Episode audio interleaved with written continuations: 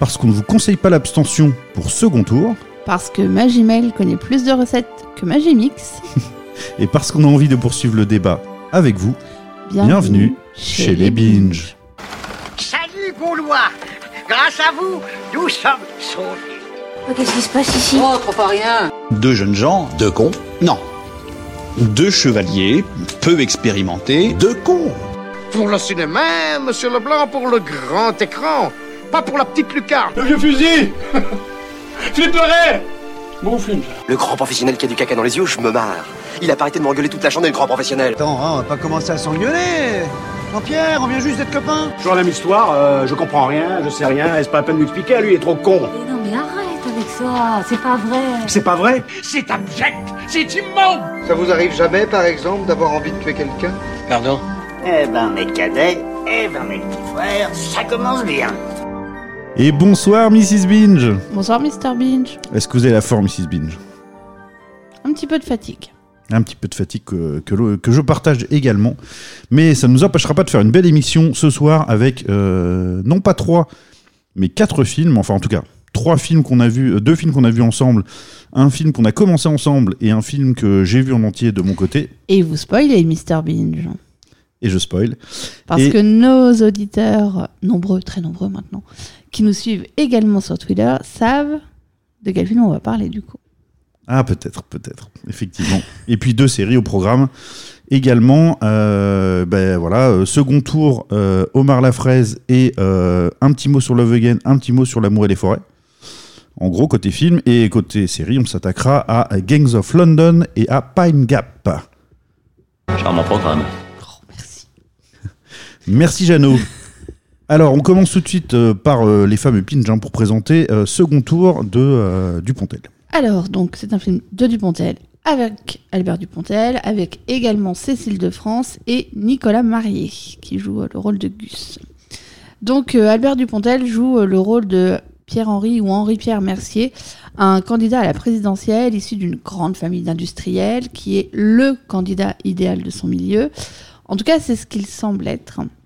Même si c'est en contradiction avec ses précédentes positions politiques, cela alerte la jeune journaliste Cécile de France qui va essayer de mener l'enquête parce qu'elle l'a bien connue au collège. Ah, Cécile de France qui, euh, bah, qui campe ce personnage, hein, elle s'appelle pas Cécile de France dans le, Non, elle s'appelle. Alors, je crois pas qu'elle ait de prénom. Elle s'appelle Mademoiselle euh, Mauve ou Pauvre ou euh, un truc comme ça. Pauvre, pauvre. Ok. En tout cas, elle a une coupe. euh, Là, on est, on parle pas tellement de cinéma, mais quand même, elle a une coupe euh, mémorable. La pauvre Cécile de France, elle a Vous pas été gâtée. Ce n'est pas moi qui fais des commentaires sur les tenues et coiffures de gens pour une fois. Exactement. Les- Non, euh, elle, elle campe le rôle d'une espèce de journaliste. euh, je sais pas, on dirait une vieille. pas- on la sent pas super fun, la nana, quoi. Qui a été mis- mise un peu au placard parce que je pense qu'elle était, elle creusait trop, un peu trop les dossiers au, au, bah, en tout cas, euh, de la vie de sa, ouais. voilà, de, Donc on l'a de sa hiérarchie. au, au sport. Oui, ça nous euh, fait penser euh, à quelques journalistes à qui c'est arrivé, euh, même à l'intérieur du sport, de, voilà, de vouloir un peu trop creuser certains domaines, comme le dopage dans le cyclisme par exemple, et de se retrouver à faire le canasson, voilà, comme, Ah, comme donc cadeau. même, même, alors déjà dans le journalisme, il y a une hiérarchie, c'est-à-dire que les journalistes sportifs seront contents de savoir qu'en fait ils sont une sorte de placard pour les journalistes politiques, et puis alors les journalistes épiques sauront qu'ils sont une sorte de placard. pour- D'accord, non, non, charmant. Bon voilà, c'était une aparté journalistique, merci. D'un grand connaisseur du milieu, bien sûr. Euh, Est-ce que ça vous a plu, euh, Mrs. Binge, ce Dupontel qu'on a eu la chance de voir en avant-première, euh, pas nous oui, j'ai pas dit s'il encore- était déjà au cinéma, je suis pas certaine qu'il soit déjà sorti. Je j'ai pas vérifié cette info parce qu'on l'a vu en avant-première. Bah, au départ, je suis pas une grande fan de Dupontel. Hein, c'est pas trop mon style de cinéma. C'est un peu trop, un peu trop barré. Bah, Bernie, quand même. Bah, pas du tout, non. Oh, Bernie, c'est fantastique. Voilà, bah, je sais, toi, c'est un de tes films cultes. Moi, euh, je sais même pas si je l'ai vu Je sais pas si c'est un film culte, mais en tout cas, c'est un film qui m'a réjoui. Après, ça fait longtemps que, pas, que je l'ai pas vu. hein. Et sur Non, les derniers ça, Dupontel, je suis euh, moins, Neuf moins mois ferme, ça m'a pas fait euh, un effet incroyable non plus, quoi. Euh, mais alors là, je sais pas. Est-ce que c'était le fait que ça soit dans un dans une atmosphère euh, un peu politique, euh, que clairement euh, le personnage joué par Dupontel nous rappelle euh, un président bien connu? Euh, Pas celui que vous croyez, Mrs. Binge. Je vais vous dire une bonne chose, Mrs. Binge. Les podcasts sur le cinéma, c'est surfait.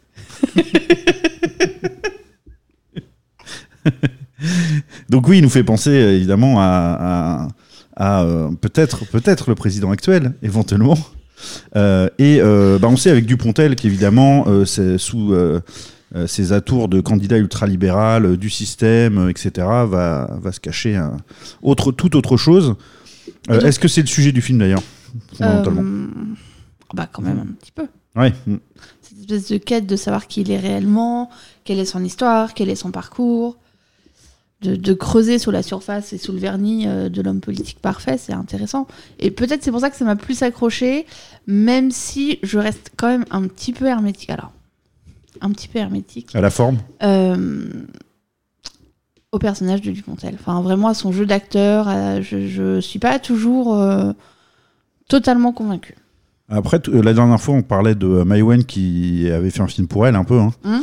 Ah non, là on n'est Du- pas. c'est- bah- c'est- pour moi, c'est pas du tout. Ah, mais j'allais dire que Dupontel fait aussi quelque part des films où lui-même se met en avant, mais c'est pas autant, effectivement, c'est c'est pas tant pour passer un message sur ce que lui est au sein du cinéma, je pense, que, que pour faire que pour véhiculer un, un message réel de ses opinions. euh, Par contre, euh, Oui, ce qu'il a est pour le Politique, coup, est sociale, totalement euh, euh, cohérent avec le fait de faire un film, parce que j'imagine que si on filme, c'est qu'on a, si on fait un film, c'est qu'on a des choses à dire.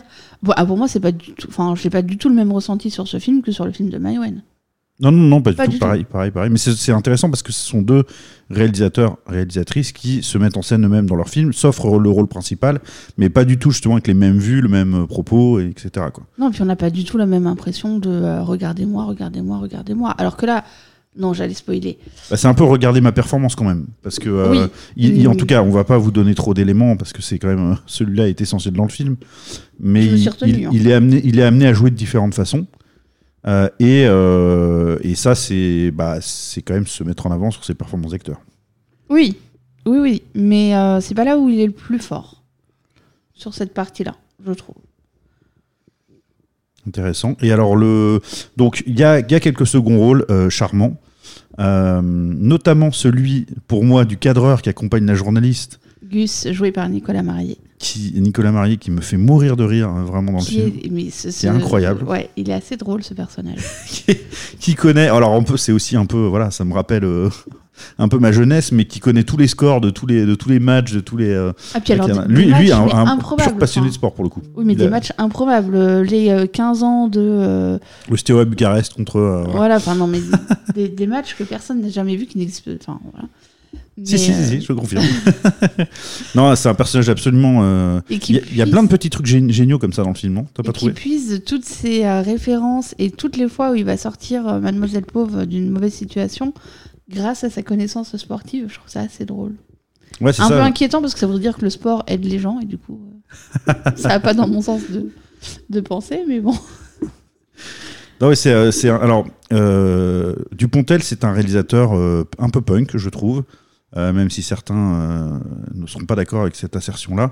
Euh, et moi, c'est ce que moi ce que j'aime dans son cinéma, c'est que déjà il y a quand même une grande générosité dans ce qu'il veut essayer de proposer, dans les tentatives qu'il fait, même caméra à la main. De...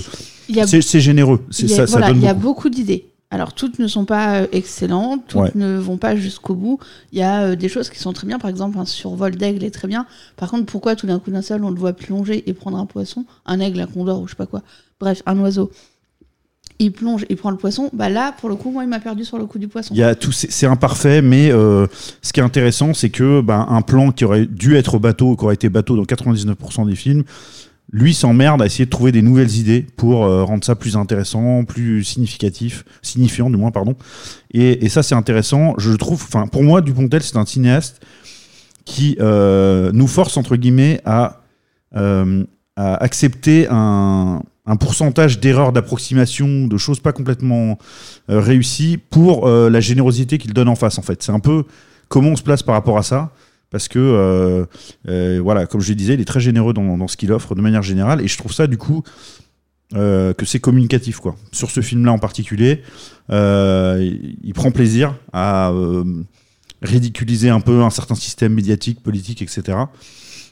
Peut-être d'ailleurs, et c'est un peu un reproche qu'on peut lui faire, et ça se tient honnêtement en caricaturant un peu trop. C'est peut-être, il pousse toujours le bouchon un peu loin, quoi. C'est un peu le, le Bah, c'est peut-être en ça qu'il est punk, c'est que parfois la- le curseur va peut-être un poil trop loin et, euh, et c'est là où il nous perd en fait. Mais c'est une sorte de cinéma utopiste aussi. Enfin, en tout cas, ce- sur ce film-là, un peu. Enfin, il y, a une- il y a une idée utopiste derrière, donc c'est euh, Oui. c'est pas inintéressant. En tout cas, c'est euh, un type de cinéma. On reconnaît immédiatement que c'est du Dupontel très rapidement. Il y a sa patte, il y a son, il y a son, style, il y a ses il y a- idées. Il y a, ouais, ouais. Oui, on reconnaît ce, côté parfois presque absurde euh, qu'on qu'on pouvait retrouver dans 9 mois ferme ou euh, des choses comme ça. Ouais, qui n'a pas peur de, de montrer quelques euh, faces choc un peu aussi de temps en temps. C'est euh, voilà, c'est un film où on, on a bien ri par moments, on a été intéressé par d'autres, mais on voilà, il y a, y a plein de petits défauts qui émaillent le film, qui en font une œuvre imparfaite, euh, mais eh ben, imparfaite mais sympathique et en tout cas à mes yeux euh, euh, plaisante. Et, euh, et pour une expérience de cinéma comme ça, je sais pas, je le reverrai pas 15 fois quoi, mais ça m'a plu de le voir.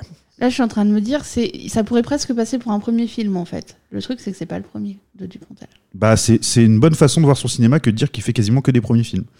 Mais c'est aussi parce que je pense qu'il se euh, challenge lui-même en changeant de thématique, en changeant de point de vue, en, en sortant des acteurs de leur euh, peut-être de leur rôle un peu habituel. Enfin, c'est peut-être que c'est sa façon de voir le cinéma. Ce serait intéressant de lui demander, mais en, en vrai, ce serait tout à fait possible qu'il se Monsieur dise Dupontel, si vous voulez bien répondre à cette interrogation de Mr. Beach. j'essaye de faire euh, tout le temps un premier film. Ce serait vraiment intéressant d'avoir son point de vue là-dessus. Parce que bon, il a quand même accumulé de l'expérience. Je veux dire, au niveau production et tout ça, c'est évident qu'il connaît, voilà, qu'il a progressé à ce niveau-là. Mais il y a quand même euh, euh, la barrière technologique ne l'arrête jamais vraiment quand il a une idée, quoi. Il- Non, puis on a même l'impression qu'au contraire, ça le challenge, euh, le fait Ouais, d'avoir ouais, plus de moyens, de pouvoir faire des choses encore plus coûteuses, parce que malgré tout, les moyens, c'est de l'argent, quoi. Euh, ça, il va pas les utiliser euh, basiquement. Il va pas les utiliser pour dire je vais les utiliser. Ouais, et puis euh, bah, dans un, un temps où on peut voir quand même un certain nombre de choses qui sont, qui sont un peu polissées, etc., ça fait du bien de voir euh, voilà, un cinéma différent. Même si euh, il, est, il est répétitif, mais bien tout en étant différent en fait. Je sais pas si c'est très clair ce que je raconte, mais je me comprends. Eh bien, vous êtes bien chanceux. Et ben, je vais vous dire une bonne chose, Mrs. P. Ah non, pas de. Voilà pour second tour, quelques mots euh, en plus de. Hmm, non, non, vraiment euh, un, un big up pour Nicolas Marié. Ouais, ouais, je suis complètement d'accord. Qui nous a vraiment, euh, qui nous a vraiment régalé là-dessus. Et puis aussi, oui, je voulais dire que euh, j'avais perdu le fil tout à l'heure un peu, que euh, on a quand même beaucoup de tournages problématiques en ce moment. Enfin, en tout cas, un certain nombre de, de- cas qui remontent de tournages problématiques. Là, on a l'impression, le sentiment, peut-être à tort d'ailleurs, mais je- il semblerait que les acteurs prennent beaucoup, enfin, leur pied à jouer avec Dupontel et ces scénarios-là, quoi. Enfin, moi, j'ai l'impression de ressentir un vrai plaisir de jeu chez les acteurs. C'est possible, et puis je pense que ça ressort parce que la complicité entre les deux journalistes euh, est forte. En tout cas, on nous la présente comme forte. Et je pense que c'est ça aussi qui donne cette impression de- d'équipe, euh, de, de, de grande bande de potes, quoi. Ouais, exactement. Alors que euh, Dupontel, dans le film, est un peu un moine soldat, quelque part. On va pas tout dévoiler, mais il y a un côté comme ça, quoi. Oui, il a un petit côté un peu, euh, je me dévoue pour la cause. Ouais, ouais, on pourrait dire ça comme ça. Mais en tout cas, on vous conseille euh, euh, quand même vraiment, globalement, d'aller d'aller voir ce Oui. film et d'y picorer plein de, de petites idées. De voilà, il faut. Puis il y a plein de petites vannes qui sont très, euh, voilà, qui passent ouais. bien, quoi. Ouais, absolument, absolument. Euh, donc un bon point pour commencer cette émission avec euh, le film Second Tour de Dupontel, euh, qui n'est peut-être pas encore sorti en salle au moment où cet épisode sort, mais que l'on a eu la chance de voir en, voilà, en avant-première et qu'on vous conseille de d'aller voir à votre tour quand il sera disponible. On va parler du deuxième film maintenant, peut-être. qui, lui, est déjà en salle. Oui, depuis un moment d'ailleurs. hein, on l'a nous-mêmes vu assez tardivement. Il, a été, il, a, il a été présenté à Cannes? Euh, oui, oui, oui. Il était, je crois, Ça, hein. hors compétition, mais il me semble qu'il a dû être présenté. Voilà, il me, il me semble, j'avoue que j'ai- pas révisé sur ce coup-là. Euh, il s'agit donc de Omar Lafraise que tu vas nous pinger tout de suite. Alors, Omar Lafraise, qui est encore dans vos salles obscures, de Elias euh, Belkedar, avec Benoît Magimel et Rida Kateb. Alors, c'est euh, deux petits brigands, deux petites frappes françaises qui sont en cavale, ou tout au moins euh, en repos forcé en Algérie, le pays de, de Rida Kateb. Euh, ils sont là parce qu'en fait, en France, il a été condamné à 20 ans de prison et que si il est ré- réarrêté, ben, il devra aller faire ses 20 ans de prison. Et donc, on va suivre le parcours de ces deux, deux personnages et leur adaptation au pays des ancêtres de, de Reda Kateb, de Omar. Et alors, qu'est-ce qu'on pense de euh, cette nouvelle masterclass de euh, Benoît Magimel, l'acteur euh, clé du cinéma français en ce moment? Il y a quasiment un Magimel Cinematic Universe qui se met en, en route là. Et ben Magimel, euh, après Pacifiction, euh, nous a encore bluffé. Ouais. Vraiment. Complètement. Le, le personnage de Roro, c'est euh, c'est génial. Quoi. Hilarant, Il est génial, hilarant, touchant. C'est ultra touchant. Euh, la complicité avec Kateb, elle est incroyable. Non, c'est. Oh, ce film, il est génial. Vraiment, allez voir Omar la fraise. Ouais, franchement, c'est un. Alors, c'est le, le titre de l'extérieur peut ne pas faire rêver. Ah, moi, je, je Euh, savais pas ce En fait, on, s'en- on voir. s'en fiche du titre complètement dans le film, quoi. Enfin, non, on s'en fiche on pas. s'en fiche non, pas. on s'en fiche pas. On s'en fiche pas, mais je veux dire, c'est euh, ça, ça ne dit rien de, de, de ce que va être le film tant qu'on connaît pas l'histoire, quoi. Non, et puis le fait qu'il y ait plusieurs explications à ce titre et que la vraie soit. euh, Ouais, c'est un des running gags ou en tout cas un des fils rouges de, de- du, film, c'est qu'il y a plusieurs explications avant qu'on connaisse finalement le, La vérité. la vérité sur la fin.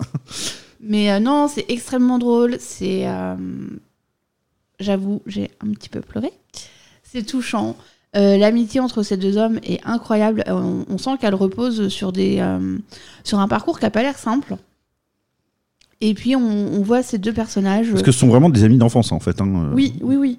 Enfin, Mais- mais avec des rôles, euh, euh, C'est intéressant parce qu'au départ, quand on ne sait pas ça, on a l'impression que c'est un, Alors, on- un agent ou un impresario et puis. euh, Oui, et, Et puis, puis on a l'impression qu'il y en a un qui est très très âgé par rapport à l'autre, alors qu'au final on nous apprend qu'ils ont 3 ans d'écart, donc c'est pas non plus. euh, Mais on sent, euh, on sent Magimel dans ce rôle de protecteur, euh, de. Bah allez viens, je vais te sauver la mise sur cette fois-là parce que t'es mon champion et qu'on va y arriver quoi. Puis on a un petit côté, euh, c'est notre dernier tour de piste. euh, Enfin, je sais pas, ils je trouve sont- ça ultra ils- touchant. Ils sont foireux mais touchants et vraiment. Et, euh, et ce qu'il faut dire aussi, c'est que quel décor intéressant euh, Oh que, cette ville d'Alger qui est euh, très bien filmée avec euh, beaucoup d'amour, de respect, etc. Et qu'on n'a pas l'habitude de voir dans, dans les films. hein. Franchement, ça. Oui, c'est ce pas le souvenir on- récent d'avoir vu. On en parlait, on se disait qu'on n'avait pas le souvenir d'avoir vu Alger filmer, euh, en d'avoir tout cas, vu un on est loin d'avoir tout vu, mais c'est rare quoi. Oui, c'est pas une ville qu'on voit souvent en, en film comme ça. Ouais, et, on, et en plus, on voit Alger dans un peu tous ses atours hein, positifs et, et également dans toutes ses problématiques, notamment ses enfants des rues, euh, euh, drogués, violents, euh, voilà, qui constituent en bande, bande, ouais. qui sont des acteurs majeurs de ce film d'ailleurs.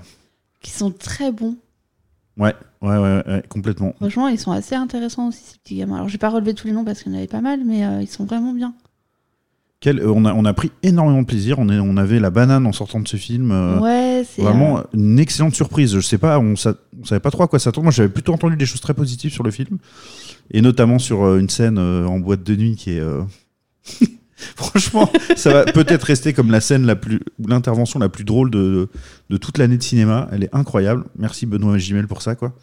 C'était vraiment fantastique. Et, euh, et ça, effectivement, ça, ça, ça joue sur plusieurs euh, tempos. Euh, Moi, je trouvais que la, première partie était quand même très comique.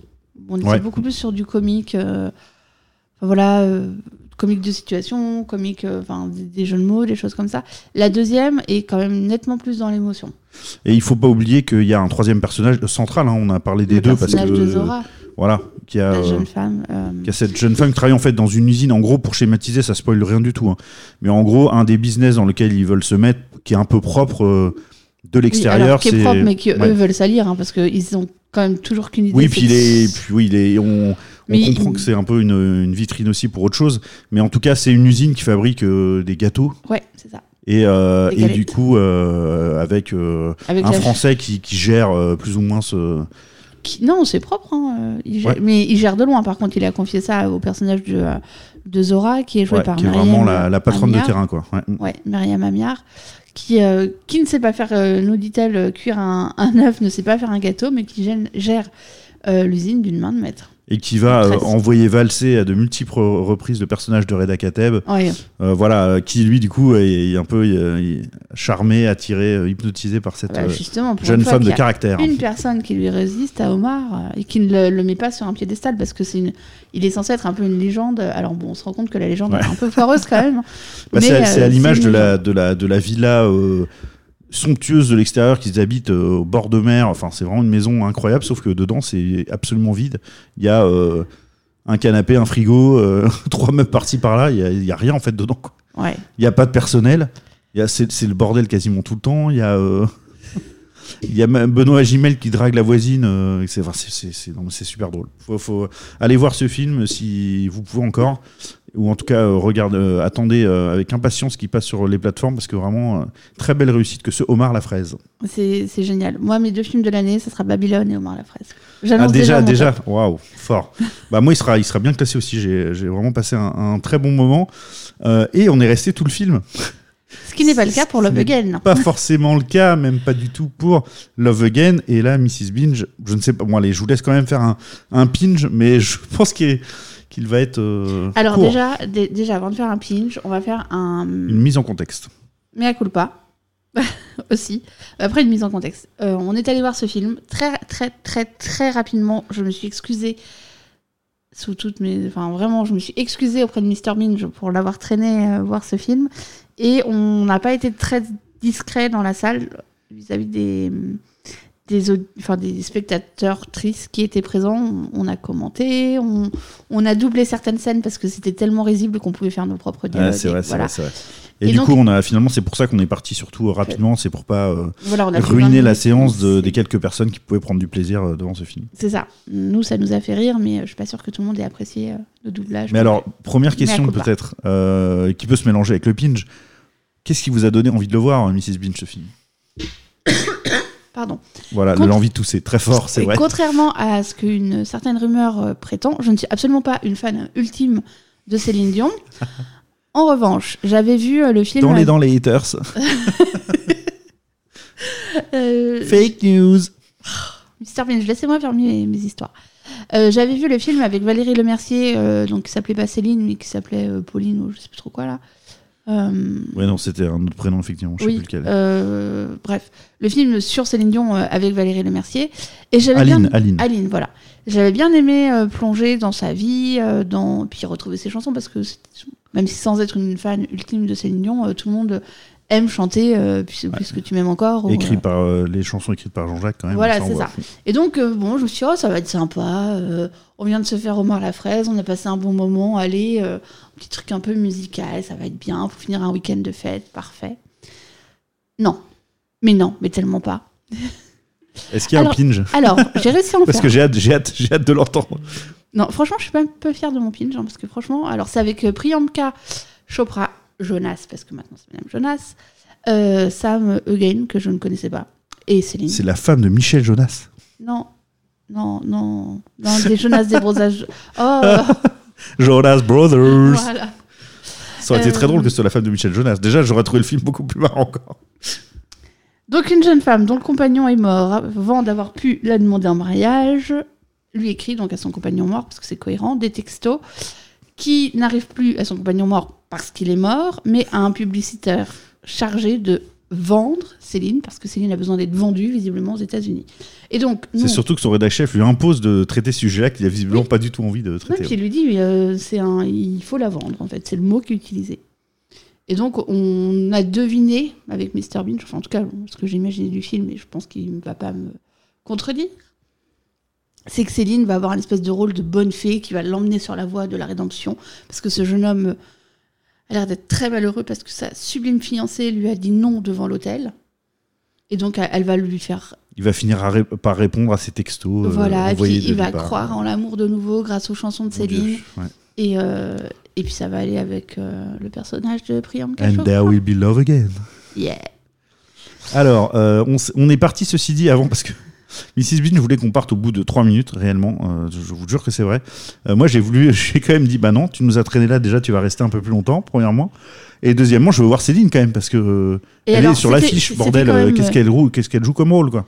Bah, elle joue son propre rôle, ce qui était quand même très important de l'avoir parce que nous on l'a vu en français, parce que voilà, notre cinéma diffuse beaucoup de films en français. Ça, c'est du génie, vous allez voir. Et alors là où c'est génial, c'est qu'elle a dû tourner en anglais, mais ils l'ont doublée par une autre actrice. Alors, Mr Bean, je dis av- québécoise, moi je dis En française. tout avec- cas, elle, a, elle essaie d'avoir un accent québécois. Enfin, Voilà, moi je dis française avec un accent québécois, mais moisi. Euh, Vraiment, mais catastrophique quoi. Mais laissez-la parler français, c'est sa langue.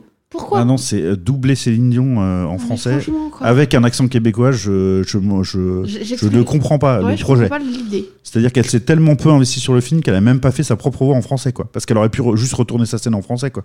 À la limite, quoi. Enfin, en tout cas, celle qu'on a vue, c'était pas très long. hein. Non, c'était une, interview. C'est une conférence de presse euh, où euh, vraiment la première question c'est euh, je, vraiment je caricature à peine comment faites-vous pour être aussi exceptionnel depuis le début de votre carrière quoi? C'est vraiment quasiment ça la question quoi. Donc c'est grandiose. Après il y a le le, journaliste qui est en train de déprimer qui euh, n'éteint pas son portable reçoit des messages du coup Céline Dion lui Des demande messages qu'est-ce qui qui se sont passe destinés aux maris morts. hein, on est, voilà, du coup, euh, son... Céline Dion lui demande ce qui se passe, et puis euh, tout pour lui dire qu'il comprend rien à l'amour. euh, Voilà, c'est. c'est- Non, c'est nul. pathétique. C'est pathétique. euh, sur le peu qu'on a vu, il y a eu par exemple euh, une des scènes du début, c'est donc cette, euh, cette, cette- cet amoureux qui, qui, qui est donc qui est quand même très creepy parce qu'il il se cache dans un café de son amoureuse pendant un certain temps en l'observant pour lui faire croire qu'il n'est pas là pour finalement euh, arriver la voir et pour qu'elle dise bah, je t'avais vu dans un miroir donc c'est du génie vraiment Et puis pour qu'il lui dise. Oh là là, j'aimerais passer du temps avec toi, mais je n'ai pas le temps. Mais quand même, ça, ça, fait 10 minutes incroyable. que je te regarde. Do- Donc en fait, il a passé plus de temps à se cacher et à l'observer de loin, plus- alors qu'il aurait pu passer du temps avec elle, tout ça pour lui dire qu'il se barre à un rendez-vous quasiment immédiatement après avoir commencé à lui parler. Donc, Ceci dit, il lui a amené des bonbons, alors on lui pardonne. Voilà. vous entendez les gars? Bon conseil. Et donc il, sort, donc on le voit sur le trottoir, hein, elle lui fait au revoir et vraiment la caméra euh, se tourne sur elle et euh, deux secondes après, il est mort, il a été écrasé, il était sur le trottoir, donc euh, c'est Mais par contre, alors là où moi ça m'a bluffé, c'est quand même la magie du cinéma américain, c'est que dès qu'on entend le bruit du choc, on entend immédiatement les sirènes. Ça veut dire qu'aux États-Unis, parce qu'on nous fait bien comprendre que ça se passe à New York, quand vous avez un accident, ne vous inquiétez pas. Ils sont à chaque Ils coin de rue. Ils attendent pour intervenir. Ouais. Non, Non, puis ce, ce- gros plan sur le visage euh, de la fille à ce moment-là, mais il n'y a aucune idée, c'est naze. Après, il y a peut-être une, y a idée au bout de 1h10 de film, hein, mais nous, euh, ça nous a suffi un quart d'heure, hein, franchement. euh. Donc voilà, c'était notre. Et même, même juste pour dire déjà, parce que c'est ça en fait qui nous a déjà mais sorti complet, c'est que le, dès le début, le générique de début du film, c'est Ah. le plus cliché de la terre. C'est vraiment, il filme des écrans de, de, de téléphone, de, de- d'ordi mal fait, en- avec des incrustations mal faites quand même. ah, alors que c'est le point du film. C'est ça, il y a des incrustations de messages textes euh, à côté du, enfin sur les plans à côté des personnages. Enfin, genre ça fait, enfin ça filme de, pardon, ça fait téléfilm de l'après-midi de TF1 en période de Noël quoi, des années 2000. On est en 2023 C'est- les gars. ouais. Donc voilà, donc voilà pour nos 20 minutes de film de Love Again qu'on a qu'on a vu ensemble. C'est euh, c'est voilà. Bah si vrai, enfin je sais pas si vous voulez vous faire mal, si vous si vous avez des gens que vous détestez dans votre entourage, mais avec le risque que vous-même vous passiez un très beau, très mauvais moment, emmenez-les euh, vraiment voir Love Again et vous aurez réussi votre tâche. Ou offrez-leur offrez-leur des places, mais n'y allez pas, sinon vous risquez vous-même de passer un, un très mauvais moment devant cette euh, cette, cette horreur de, de film euh, qui n'a Et alors pour tête. euh, 20 minutes de film sur un film qui dure 1h30, on n'a pas entendu une chanson. hein. On a entendu deux nanas fredonner euh, mal des chansons de Céline, donc n'y allez pas pour ça non plus. Enfin, Bah peut-être qu'après, mais c'est enfin, pas du y a une cinéma. scène où il y a trois chansons, euh, Enfin, ça c'est vaut du pas le coup. cinéma tellement pauvre, tellement c'est du cinéma de commande, c'est pas du cinéma, c'est un téléfilm. Ouais, bah oui, bah, ça reste du cinéma les téléfilms, hein, mais bon. Enfin, en tout cas. Euh, voilà, euh, je vais vous rapidement euh, vous parler de L'amour et les forêts de Valérie Donzelli. Il y aura pas de pitch parce que je l'ai vu avec ma sœur. Tout dire. seul, sans moi. Avec ma sœur qui était venue nous faire une petite visite depuis les États-Unis. où elle habite et L'amour et les forêts de Valérie Donzelli est un film qui est très intéressant, qui est particulièrement dur, voilà, qui narre euh, en fait, euh, qui raconte l'histoire entre euh, Virginie Efira et euh, son compagnon, euh, père de, de deux enfants, dans le film qu'elle euh, rencontre. euh, qu'elle rencontre au, début et en fait on va euh, bah, rentrer avec elle dans cette euh, relation euh, extrêmement euh, ardue, euh, violente par les mots, euh, liberticide pour elle, euh, c'est à la limite de la torture psychologique ce qu'elle euh, ce qu'elle ce qu'elle vit avec lui et donc du coup c'est extrêmement dur à regarder donc elle joue une une prof Et voilà, lui, je sais plus trop dans quoi, dans quel domaine il travaille, mais c'est pas, pas quelque chose qui est mis en avant spécialement. Et donc, il va l'enfermer de plus en plus pour essayer de la couper de tout ce qui peut lui donner un peu de joie de vivre et de, de euh, raison d'exister et de liberté. Euh, et puis voilà, ça va monter en gamme euh, au niveau de cette relation voilà, très, très compliquée, perverse. Et, et c'est un film qui est assez fort, qui, est, voilà, qui vous secoue bien les tripes à ce niveau-là. Et qui est, ma foi, quand même vraiment bien réalisé. Bah, Valérie Donzelli, moi je me souviens avoir vu, je crois que ça devait être son premier film avec euh, Jérémy Elkaïm, euh, comment ça s'appelle? La guerre est déclarée. Ouais. Et j'avais été assez bluffée pour un premier film, j'avais trouvé ça extrêmement bien. J'imagine qu'elle a bien dû euh, se. Enfin, elle n'a pu que s'améliorer parce que voilà, Ouais, c'est ça, c'est Melville Poupeau qui joue le, Ouais. euh, le rôle du, euh, du, du tortionnaire. on comprend très vite, hein, de toute façon, ça. Mais on s'attache quand même à essayer de nous expliquer à quel point, en fait, comment on peut tomber dans ce piège-là et, euh, et ben, ne pas arriver à s'en sortir tout simplement, quoi, parce qu'on essaie de, sauver la face, parce qu'on a des fêlures, parce que euh, tout ça. Et, euh, et c'est un film qui est dur, mais voilà, qui est bah, remarquablement interprété par Virginie Efira. Melville Poupeau, ça dépend, c'est peut-être un peu, un peu too much par moment, mais Virginie Efira est fabuleuse, comme voilà, c'est autant on disait Benoît Magimel est le le héros du cinéma français actuel. euh, Virginie Efira dans le cinéma francophone, c'est euh, ça se pose là en ce moment. Il y a Est-ce pas, pas qu'il y a beaucoup de un film avec euh, Virginie Efira et Benoît Bagimel Est-ce que ça existe? Ah, c'est peut-être voilà, c'est le prochain bl- blockbuster peut-être. Non, ça ferait trop de beaux blonds ensemble, c'est pas possible. Donc voilà, comme Mrs Bean, je ne l'ai pas vu, c'était juste pour vous dire quelques mots sur L'amour et les forêts que je vous conseille d'aller voir. qui est une adaptation d'un Oui, roman oui, oui, oui, absolument. d'Eric, Reinhardt. Oui, oui, oui, que je n'ai pas lu, donc je peux pas vous dire si c'est euh, fidèle ou pas, euh, probablement, quand même, on imagine. Euh, donc voilà, donc le film, c'est un mini spoil, mais en fait ça commence vraiment par ça. Commence par le moment où elle se confie à visiblement une thérapeute ou une avocate, enfin on comprend quelqu'un qui a un rôle par rapport à ça et que donc elle s'est sortie de cette relation-là d'une manière ou d'une autre, ou du moins qu'elle essaye de s'en sortir. Et c'est le point de- d'entrée euh, dans, ce film où on sent qu'on ne va pas rigoler beaucoup et que ça va être quand même euh, voilà, assez oppressant. Et effectivement, c'est oppressant, c'est émouvant, c'est tendu. Et, euh, voilà, c'est pas pas un film qui est plaisant à ce niveau-là. hein. C'est quand même compliqué, mais il est important quand même dans ce qu'il peut dé- démontrer et montrer à, l'image. hein. Un beau film de un beau film, en tout cas un film réussi de Valérie Donzelli que je vous conseille d'aller voir avant de passer tout de suite maintenant aux séries. Un serial killer. Un serial killer. Un tueur en série.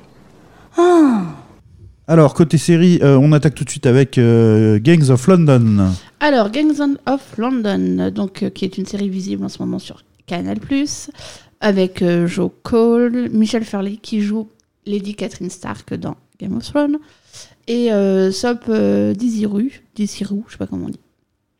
Euh, en faisant quelques recherches, j'ai vu qu'il y avait un jeu vidéo euh, qui était sorti en 2006 qui s'appelait Gang of London, qui est un spin-off d'un autre jeu vidéo dont j'ai mangé le nom parce que ça ne m'a pas intéressé mais qui reprend exactement le pitch du film. Donc je pense que ça doit encore être une Ah, adaptation. intéressant. Bah, je savais pas du tout, en tout cas. Eh ben, moi non Merci plus, de me l'apprendre parce que ouais, vraiment. je suis là pour vous cultiver, Mr. Beach. Euh, et donc bah, c'est un film, c'est un peu une guerre des gangs de, pour des familles de dealers qui éclatent après l'assassinat du chef de la famille Wallace. Son fils va tout faire pour retrouver son meurtrier. Donc retrouver son meurtrier, ça veut dire ben, venger son père et aussi asseoir son autorité auprès de tous les autres gangs de vendeurs de drogue de la cité londonienne, voire même de toute l'Angleterre. Ouais, c'est ce qu'on voit assez rapidement. euh, euh, en fait, ce sont des. euh, y a- il y a- il y a- en fait, il y a une certaine idée de, euh, de ce qu'est Londres, du melting pot et de. euh, bah, assez caricatural de ce qu'on imagine des grandes. euh, ben voilà, quand on imagine euh, des gangs, on imagine euh, le gang des Irlandais parce que ça fait très, quand même très mafia. Donc on a les Wallace, euh, on imagine les Roumains, on imagine les Gitans. Sauf, que là, on, on voit qu'il y a une. Il y avait un grand patron, mais il y avait une sorte de. euh, de, Mais ça de patronat bicéphale, en fait, dans ce. Dans, dans ce euh, gang-là, avec euh, ben, un, un- En fait, c'est limite une multinationale leur truc. Enfin, il y a la grande tête et puis en dessous, euh, ils, ils se. Ils se disputaient pas les territoires. En fait, il y avait une entente cordiale. euh, chacun a son quartier. ouais, euh, on sentait que c'était un gang extrêmement euh, puissant, puissant, parce que. mais, ouais. puissant parce que dès lors que le fils a dit stop, plus un gramme de, de, de vente de drogue est vendu, ils ont Tant tous qu'on n'a pas arrêté. retrouvé le- l'assassin de mon père, voilà. Mais, euh, mais enfin, moi j'ai trouvé, oui, il y a quand même ce côté, euh, chacun son quartier, chacun ses affaires, on est unis pour euh, faire notre petit euh, bise, chacun. notre- Ils se font leur petite réunion d'entreprise pour faire le bilan euh, sur le- les finances et puis euh, voilà et régler les problèmes. Mais oui, en tout cas, c'est ce qu'on peut dire rapidement sur cette série. Euh, c'est violent. C'est Ce le euh, premier mot qui me vient à l'esprit, c'est une violence. série coup de poing, mais coup de poing dans ta tête. et en permanence, c'est il y a des scènes vraiment. euh, euh, il faut il faut pouvoir les encaisser. Ouais, l'épisode 3 est quand même, j'ai trouvé. Je pense qu'il y a beaucoup de gens qui vont détourner le, le regard de l'écran parce que c'est quand même vraiment euh, sans concession à ce niveau-là. Ça fait partie, entre gros guillemets, du charme de la série aussi, hein, je pense, de, euh, Oui, parce que de nous mettre au cœur de la, de la saleté et de la violence. De, puis si on enlève ça, il univers. reste pas grand grand chose non plus. Bah, c'est vrai que quand on lit le binge, on peut se dire c'est juste une histoire de mafia, de vengeance, de. euh, Oui, c'est vrai. C'est vrai que quand même, il n'y a, pas une immense profondeur, euh, euh, mais il y a un vernis. c'est plutôt, c'est très, c'est plutôt bien filmé. C'est plutôt bien filmé. Le peu qui reste reste intéressant parce qu'on voit quand même bah, les, les jeux de pouvoir entre tous ces personnages. On voit aussi comment un jeune qui n'a pas l'air d'être visiblement fait pour ce milieu essaye de s'y intégrer, essaye de trouver sa place. Comment ils, se construisent, enfin comment, parce qu'il y a des flashbacks dans le passé, comment ces enfants-là se construisent dans un univers ultra violent où Mm. ils sont confrontés à la violence euh, vraiment. euh, quand je vous dis violence, c'est euh, ben, tue quelqu'un à l'âge de 15 ans et c'est quand même violent. hein. C'est, c'est, quand même euh, bon. Il y a quelques personnages féminins, mais globalement, c'est hyper viriliste. hein. C'est quand même vraiment, vraiment beaucoup d'hommes. Bah, les personnages féminins, il y a euh, la matriarche, donc Ouais. jouée euh, par, euh, par Catherine, là, enfin non, elle s'appelle pas Catherine, euh, qui doit s'appeler Maria ou un truc comme ça. Euh, C'est Maria C'est Belle référence. la classe. C'est presque caricatural parce qu'on la voit comme une espèce de, de veuve noire euh, qui veut absolument venger euh, et qui venger son mari et qui met ses fils euh, face à leurs responsabilités. Enfin, voilà, je trouve que c'est un peu caricatural. Après, on a euh, la jolie euh, petite métisse, euh, voilà, et puis euh, la la comment ça s'appelle la, la pakistanaise là. euh, Ouais, il y en a une qui est- on je trouve que les personnages sont assez caricaturaux, quoi. Ouais, on croit pas en tout le monde. Il y a quelques personnages qui sont très bien campés, je trouve, et bien joués. C'est pas le cas de tous. C'est un peu euh, hétéroclite à ce niveau-là. Euh, Moi, voilà. je trouve que le personnage du fils vengeur est assez intéressant. Ouais. Parce qu'on sent qu'il a quand même quelques failles. Ouais, même de son, tan- son tandem avec son, son frère là. Son autre frère, même, euh, voilà, il y a un- quelque chose d'intéressant à voir dans leur euh, dynamique familiale. Une sorte de protection qui s'inverse au fil du temps. En même temps, des fragilités. Enfin, voilà, qu'il y a quelque chose de ce côté-là. Maintenant, c'est quand même ultra violent. Les scènes de bagarre, parfois, sont très bien. Parfois, moi, m'ont enfin, elles m'ont semblé un peu trop chorégraphiées. Ouais, et puis il y a aussi ce côté euh, quand la violence est là pour démontrer quelque chose, pour apporter euh, du sens à un propos, euh, elle est plus tolérable que quand on a l'impression que des prétextes sont là pour amener ces scènes de grande violence, ce qui peut quand même. Bah, Enfin, c'est l'impression qu'on en, en garde un peu. ayant, euh, en sachant maintenant que c'est très probablement issu d'un jeu vidéo, je comprends mieux certaines choses. Certaines scènes de violence On vérifiera ça quand même, hein, parce que. Non, mais. Binge, euh, euh, Ah, c'est écrit dans le, le pinch que vous avez vu Pas dans le pinch, mais j'ai trouvé l'info. Dès qu'on tapez Gang of euh, London euh, sur euh, Ok, ok, ok. un moteur de recherche bien connu, et vous allez voir que le premier truc qui sort, c'est un jeu vidéo de 2006 sorti sur PSP. ok. avec ah ouais, le- c'est le même, euh, exactement le.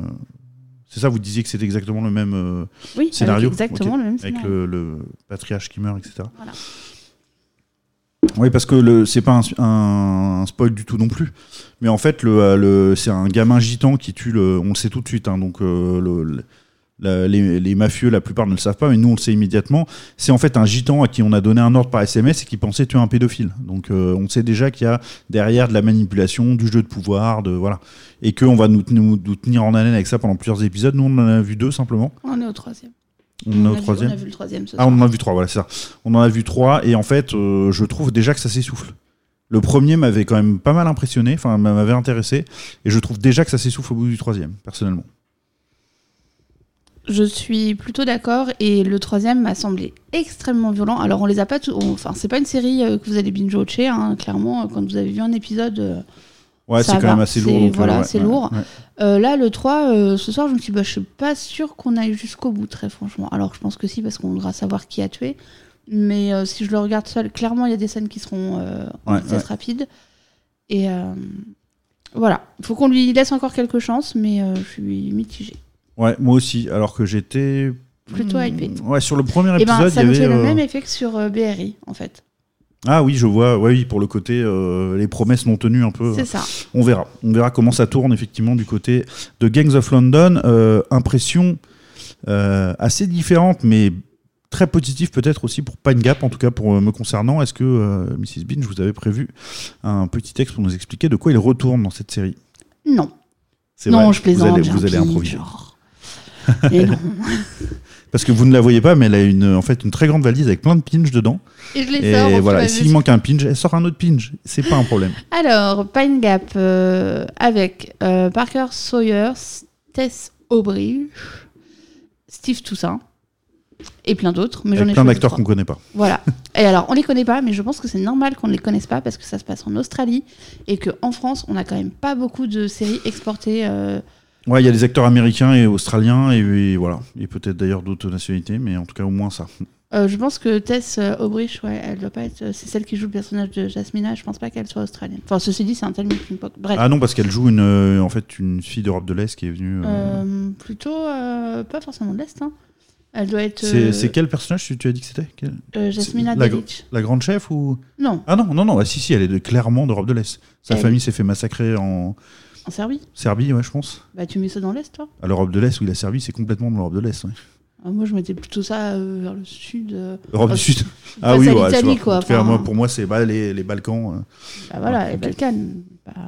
les Balkans. Ah, les Balkans on n'est pas loin de Levallois-Perret.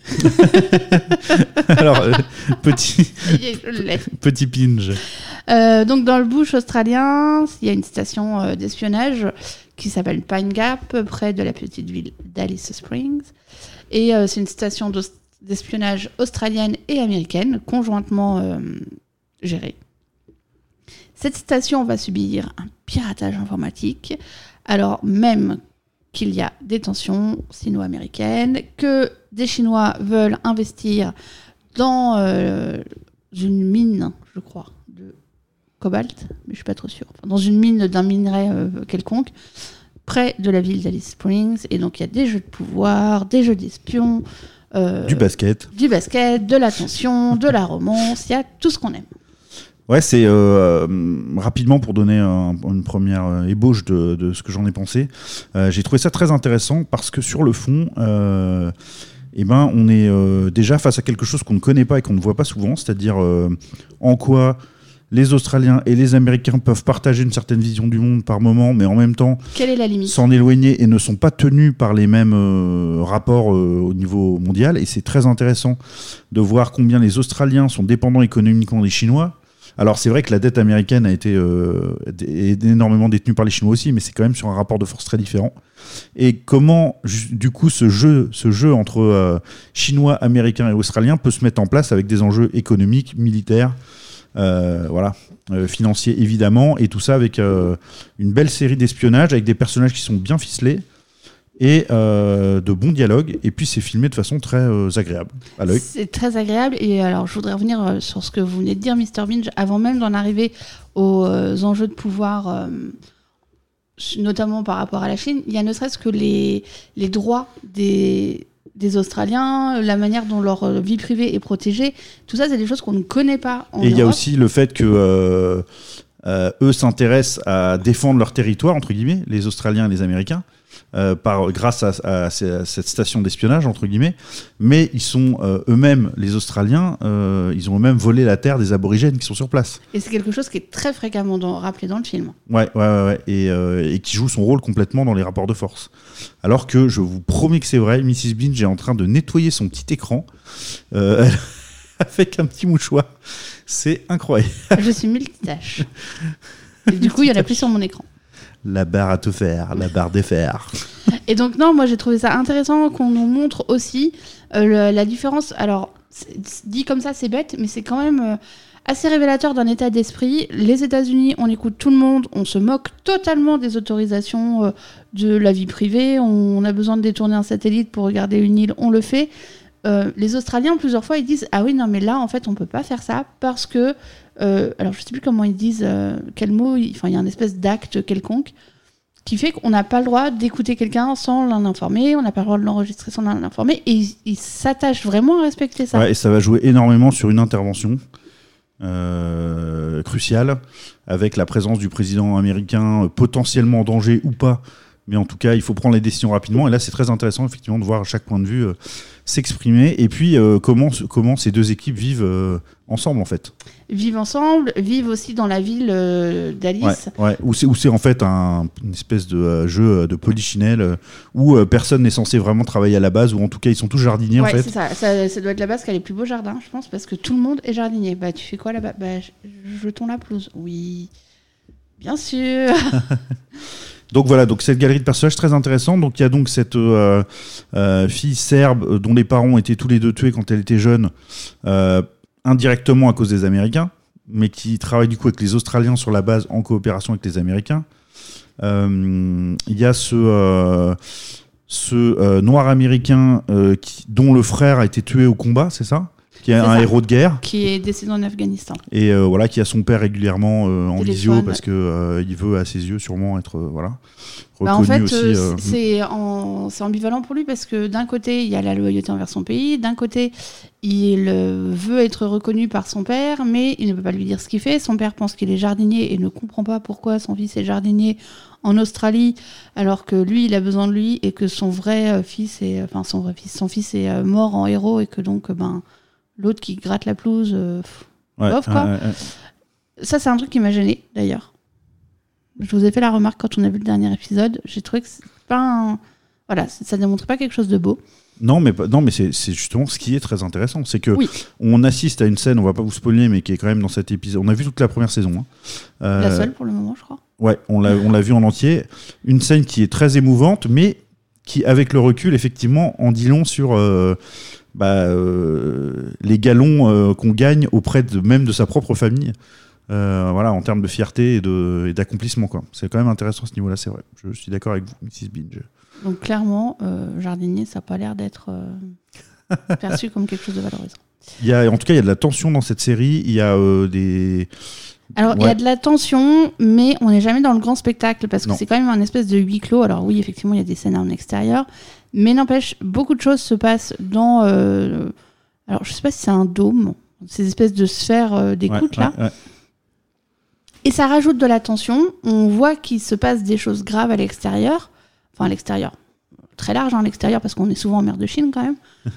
Euh, on voit ça par écran interposé. Donc ça rajoute d'une part une certaine distance, mais d'autre part, on est au cœur de l'action en même temps. C'est, Ouais, ouais, ouais, absolument. Je trouve cette idée de faire un huis clos là-dessus et de nous élargir par le biais des écrans ultra intéressante. Et en plus, donc on est au cœur d'une des équipes, parce que bien évidemment, il y a 3, 4, 5 équipes qui se relaient pour Oui. qu'il y ait tout le temps euh, Tout le des gens en train de surveiller, oui, évidemment. que Là, on est au cœur d'une équipe et il y a cette idée euh, toute bête, mais qui fonctionne extrêmement bien, du bus qui les emmène vers l'extérieur de cette ville, euh, fausse ville, euh, voilà, euh, qui les ramène à la ville euh, classique, je veux dire.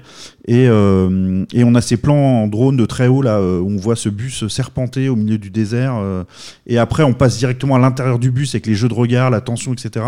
Et j'aime beaucoup ce côté, bah, c'est exactement ce que vous venez de dire, c'est que on est à la fois dans l'intimiste, le détail et, et des relations très fortes et puissantes de proximité entre les gens et entre des enjeux internationaux avec des satellites, avec le monde entier euh, voilà, quoi, qui, qui tourne autour de ça. Quoi. Et les enjeux sont immenses. Oui, et puis le fait que tout se passe par écran interposé, ça me rappelle quand même nettement ce qu'on vit euh, en- dans le monde en ce moment. C'est-à-dire qu'on est tous reliés les uns aux autres, mais par le biais d'un écran. Ouais, on est à une décision de micro, un bouton appuyé près euh, de. euh, De couper voilà. l'émission. Là, c'est là ça il est clairement question régulièrement de.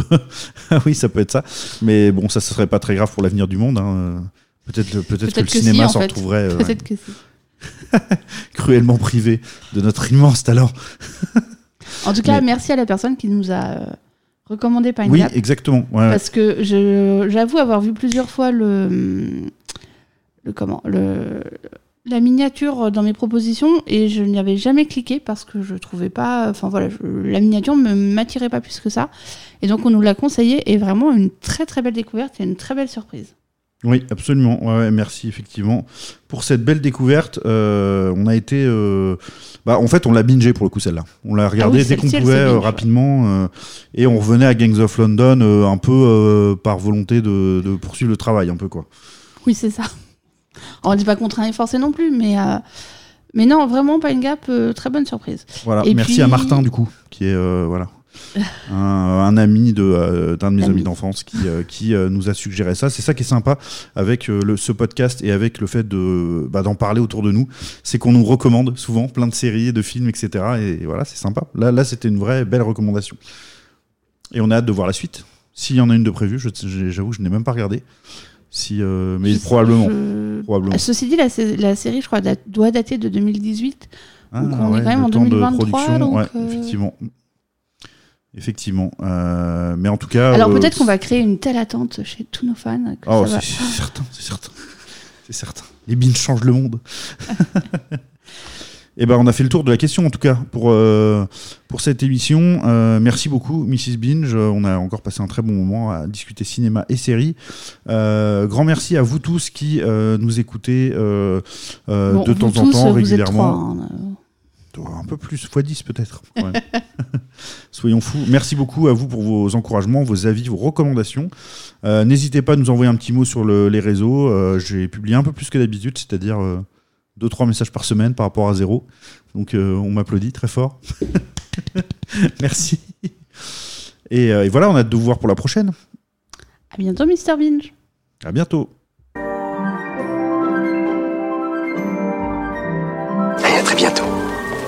Appelez-moi vite.